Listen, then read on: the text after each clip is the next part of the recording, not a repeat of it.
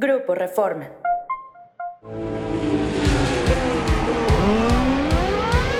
Wicked. fantastic, Checo. Absolutely fantastic.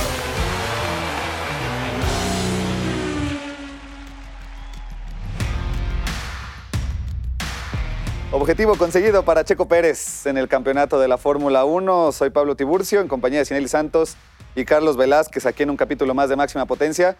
La recta principal, Carlos, vamos de una vez porque lo logró. Después de una temporada entre que sí, que no, que llegaba Hamilton, que le acechaba en ese segundo lugar en el campeonato de pilotos, Checo Pérez termina tercero en el Gran Premio de Las Vegas. Ya platicaremos a fondo de cómo fue la carrera, pero primero para la gente que nos escucha, creo que sí hay que poner dimensionar lo que significa tener un mexicano subcampeón del mundo en el máximo serial del automovilismo.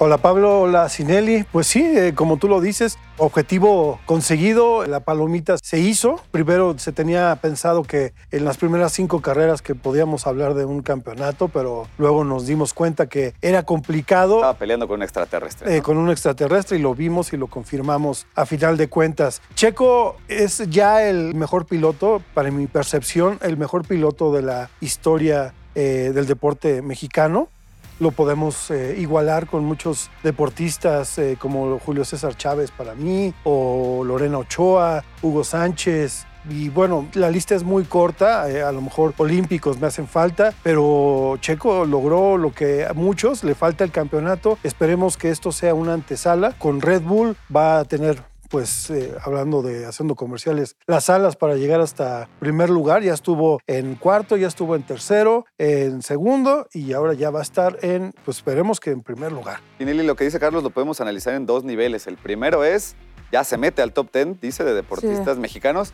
En la historia, aunque muchos digan que el, el automovilismo no califica como deporte, y bueno, miles de debates, pero Checo lo que ha logrado a nivel profesional ya es de remarcar. Y segundo, pues lo que ha hecho esta temporada siendo subcampeón con Max Verstappen de campeón, con una persona a la que, que, que, sacó 15 segundos en casi todas las carreras que ganó, pues adquiere otro valor, ¿no? Digamos que está ganando el título de los, de los que no son superhéroes o, alienígenas. Sí, es, ha sido todo un proceso de evolución, sobre todo porque cuando él llega a la Fórmula 1 en el 2011, realmente pues empieza ¿no? en la parte baja de la tabla y poco a poco vemos cómo empieza a ascender en, este camino de, del éxito, como se le puede llamar, en el deporte motor. Pero creo que también algo que lo hace único este subcampeonato es que lo logra por mérito propio, no más allá de que se decía que Verstappen podía o no ayudarlo, de que él mismo dijo que a lo mejor intentó bajar la, la velocidad para que Checo se quedara con este segundo lugar en Las Vegas. Más que, más que nada creo que es esa facilidad que tuvo el mexicano de reponerse después de una gira asiática donde solamente sumó cinco puntos, levantarse de lo que le pasó en México, llegar a Brasil con otra mentalidad y hacer una gran carrera, un gran final con Fernando Alonso y en Las Vegas repetir otra vez no ese final de, de fotografía que nos regala también con, con Charles Leclerc y que creo que al final redondea todo este año de altibajos, de mucha fortaleza mental sobre todo y que como él dice, no al final es algo que, que él no puede de alguna manera cambiar lo que no se puede, ¿no? Él está abierto a las cosas que sí se pueden cambiar, pero no aquello a lo que pues ya no tiene control. Peco pelea, Carlos pelea, pelea y, esta carrera, como dice Sinelli, es un ejemplo de esa resiliencia que mostró durante toda la temporada y al final de las capacidades dentro de lo que se le presentó. Fue una carrera muy accidentada y al final Checo termina tercero. O sea, mucha gente se desilusionó porque Leclerc lo rebasó en la última, en la última curva, pero al final logró el objetivo, no se volvió loco y bueno, en México lo criticaron por ser muy arriesgado y acá ya dicen que pecó de conservador. El punto es que es el subcampeón del mundo y eso no se lo quita a nadie. Bueno, entre ellos eh, esa decepción. Yo también me decepcioné, hubiera querido que fuera el 1-2 de Red Bull, pero no, la verdad el, el, el, compromiso y el objetivo realmente era terminar arriba de Lewis Hamilton. Y lo logró. Y lo logró y, y fue gracias, como dice Sinelli, a él, a la eh, fortaleza, a su resiliencia, como tú también dices, y se lo aplaudieron tanto Christian Horner al final, que es una persona que a pesar de los ah, bajos que tuvo durante toda la temporada, que también él lo dijo, fueron muy bajos y también los altos que tuvo, que fueron muy altos. Dos victorias, además de las de eh, Carlos Sainz, fueron lo único que se le pudieron, pudo quitar a Max Verstappen durante este 2023 y la verdad es algo de aplaudir todo lo que estuvo haciendo. Ese tercer lugar en Las Vegas no representa eh, la fortaleza que es Checo. Él, él, es todo un todo. Las 21 carreras que lleva en esta temporada fueron lo máximo que pudo haber hecho el mexicano. Yo creo, Sinelli, y, y, y corrígeme si no, y, y, aprovechamos para ir a la zona de curvas, que el Gran Premio de Las Vegas ejemplificó estos saltos muy altos y estos bajos muy bajos que dice Carlos. Sí. O sea, tuvo un momento de estar hasta atrás, tuvo un choque, tuvo que entrar, cambiar, corrió toda la carrera con el alerón mal, estuvo en algún lugar, en algún momento con la posibilidad de ganar la carrera y después, al final, cumple, pero queda corto para el sentir de varios en que no se hace el 1-2 de Red Bull. Es decir, muy divertido el Gran Premio de Las Vegas para mí. Si me preguntan, yo creo que es una carrera muy entretenida con muchísimas cuestiones técnicas y de pista que Sí. se tienen que corregir, pero específicamente Checo vive una montaña rusa en Las Vegas ejemplifica muy bien su temporada. Para mí, no sé tú cómo ves. No, y creo que además es un eh, antecedente que ya viene, ¿no? Generando año con año. Lo vimos también en su primera victoria en el 2020, que salió último y termina ganando. En el 2021 también lo vemos ganando en un circuito callejero. En el 2022 pasa exactamente lo mismo que gana, en donde no se pensaba que podía ganar como Mónaco. Y aquí en Las Vegas simplemente también yo creo que parte de lo que tiene Checo es que sabe aprovechar muy bien estos golpes de suerte, ¿no? Al final tuvo una, una arrancada buena, pero tiene ese golpe con Valtteri Bottas ocasionado por un trompo de Fernando Alonso y se recupera. Y- y Llega un momento en el que está detrás de Luis Hamilton, pero Luis Hamilton se le poncha una llanta y tiene que regresar a cambiar. Entonces hubo muchos factores que afortunadamente a él le ayudaron a, a ir escalando posiciones y que si bien el, el Ferrari me parece que en esta ocasión estuvo un poco más a la par de lo que fue el Red Bull, al final creo que el ritmo que mostró Verstappen era demasiado bueno y demasiado consistente como para que Checo en sí le pudiera dar tanta batalla, pero creo que al final lo que nos deja y lo que nos regala es esta batalla en la que nunca se dio por vencido. Ya le había quitado en dos ocasiones el liderato y el segundo lugar a Leclerc y ahora lo, lo perdió nuevamente con Leclerc, pero creo que eso es lo que te deja al final una temporada redonda del mexicano en el que pues no importa qué tan difícil sea la situación, él tiene como las armas necesarias para reponerse y para volver a, a luchar por el objetivo que tenía, que era ese 1-2 histórico de Red Bull que no lo pudo lograr en el 2000, del 2010 al 2013 con aquella dupla maravillosa, ¿no? De Sebastián Vettel con Mark Webber, y creo que fue magnífico. Carlos Sinelli hablaba de la arrancada, este momento en el que Checo sí, sí choca, pero también hay un desastre por la pista. Hablemos un poco del Gran Premio de Las Vegas. ¿A ti qué te pareció como experiencia, digamos, como fanático viéndolo, pero también desde el punto de vista técnico, positivo, negativo, habría que, que modificar qué? ¿O tú crees que es un gran premio que llegó para quedarse así tal cual?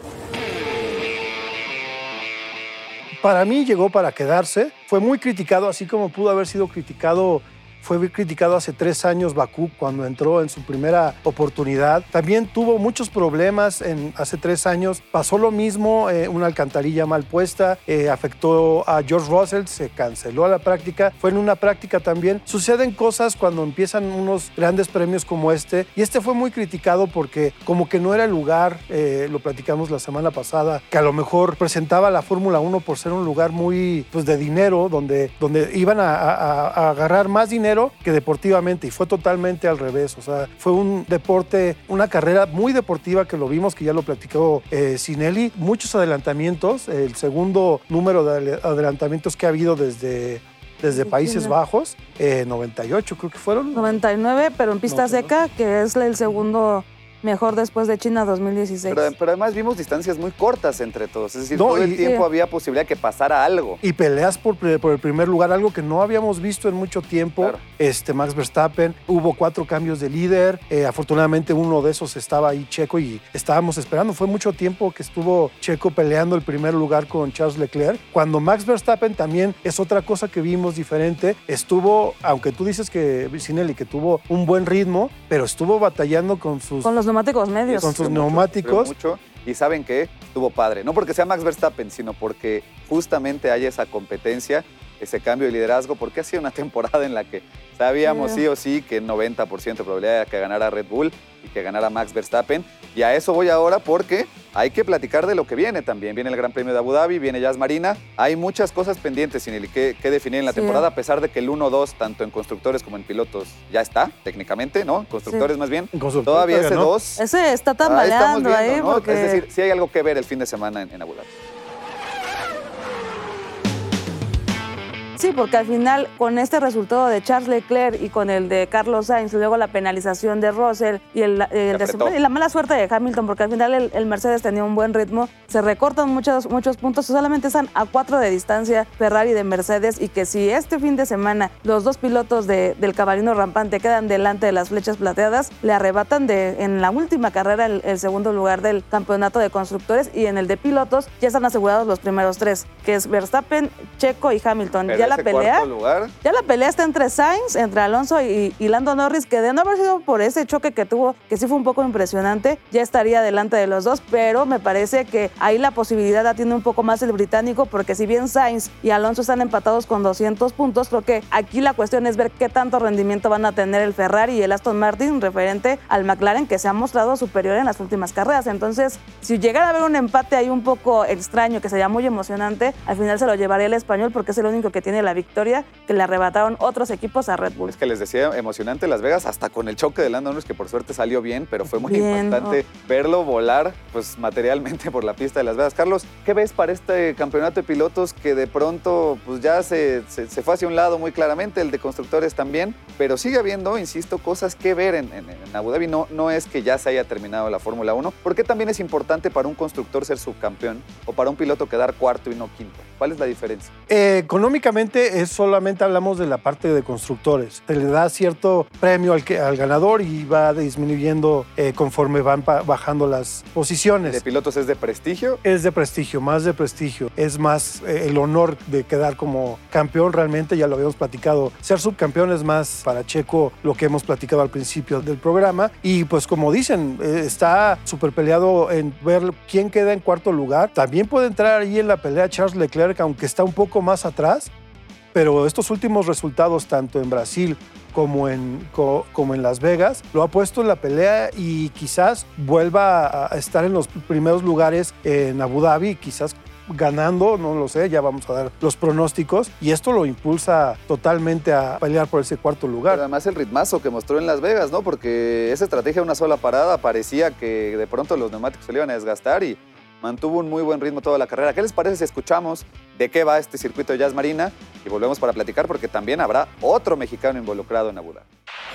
En Abu Dhabi se bajará el telón de la temporada 2023 de la Fórmula 1. Con dominio absoluto de Red Bull y Max Verstappen, además del subliderato de Sergio Pérez, los fanáticos podrán disfrutar algunas batallas más en el circuito de 5.281 kilómetros. Jazz Marina combina largas rectas con curvas de baja velocidad, así que los monoplazas requieren de una carga aerodinámica media. Hay una exigencia en los frenos cuando se usan a fondo de la curva 10 a la 16, ya que son continuas y forman ángulos de 90 grados. La clasificación es un factor importante a considerar para la carrera por la dificultad para adelantar. Solo hay dos zonas de DRS. La primera está ubicada de la curva 5 a la 6 y la segunda de la 8 a la 9. Con asfalto poco abrasivo, Pirelli determinó que se usará la gama más blanda con el C3 como duro, C4 como medio y C5 como suave. Salimos de los pits en el episodio y tomamos ya la zona de DRS. Carlos Pato Ward tiene una cita también en Abu Dhabi el viernes, ¿no? Específicamente para la gente que está al pendiente. Va a estar en la práctica uno con McLaren. ¿Qué significa para un piloto probar el, el auto con el que se está corriendo en la temporada y además hacerlo en un circuito en un fin de semana de Gran Premio? Pues afortunadamente es la segunda vez que lo va a hacer. Lo hizo ya en 2022, en donde corrió también con el, con el auto de Lando Norris y pues tuvo una, muy buena una impresión que dio, eh, dio, dio 22 vueltas, eh, que a pesar de perderse un periodo ahí eh, eh, de tiempo en esa práctica libre número uno, quedó en lugar 18 con una vuelta de 1 minuto 28 segundos. Realmente le, le fue muy bien, fue impresionó y pues eso le- le abrió la puerta a ese cuarto lugar en la IndyCar. Este, los primeros primeras carreras de, de este año en la IndyCar tuvo muy buenos resultados, no mantuvo esa consistencia y pues al final terminó cuarto lugar. Pero otra vez esta, esta oportunidad se le abrió después de todos los problemas que tuvo McLaren con Alex Palou y todo eso pues afortunadamente lo vamos a volver a ver. Lo podría decir que lástima, pero pues va a ser muy en la madrugada. Esperemos que todo México esté despierto para Sí, ver a Pato. para ver la práctica uno. Exacto, si estuvieron en las, Quiero con ver. Las Vegas viendo esto y se enteraron de la coladera abierta, Ah, bueno, sí, claro. entonces también pueden estar despiertos Ojalá, viendo a Pato. Ojalá México esté al pendiente Sinelli porque además Pato, para recordarle a la gente, corre con Arrow McLaren en IndyCar y ahora Ah. tiene esta oportunidad con McLaren. También tuvimos la posibilidad de platicar con él. Sí, no solamente él, eh, precisamente en esta carrera, en la última del calendario, la mayoría de los equipos opta por brindarle esta oportunidad a sus jóvenes de, reserva, a sus jóvenes pilotos. Y va a ser bien importante ver ¿no? las nuevas caras, los nuevos rostros y además que también eh, se vea como esta motivación de, de Pato Aguard de ver que hay un mexicano que ya consiguió un subcampeonato y que le está abriendo las puertas para en un futuro él pueda estar ahí también corriendo con McLaren, con otro equipo, con el que sea, pero que esté corriendo. Y sí, hablamos con Pato, donde nos dice los aprendizajes que obtuvo en su temporada 2023 en la indicar qué cambiaría, qué no cambiaría del equipo.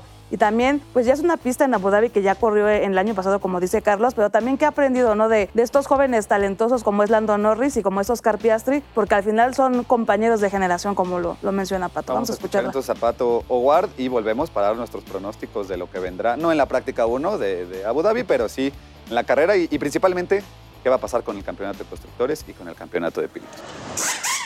Tuvimos muchas ganancias chiquitas, muchas ganancias aquí y acá. Fue el año que más consistente hemos estado. Tuvimos siete podios, este, muchas carreras que pudimos haber ganado que no se dio por alguna cosa u otra. Pero yo que le dije al equipo, no vamos a dejar de que nomás no porque no, nomás porque no nos subimos al, al, P1 ¿no? del podio, dejar que nos quite lo que hemos aprendido y lo que hemos mejorado muchísimo. Este, pero pues sí, obvio, el próximo año encantaría que todos esos segundos lugares sean primeros y todos esos terceros sean segundos. realmente que la de Texas, la de Texas fue una difícil porque dominé.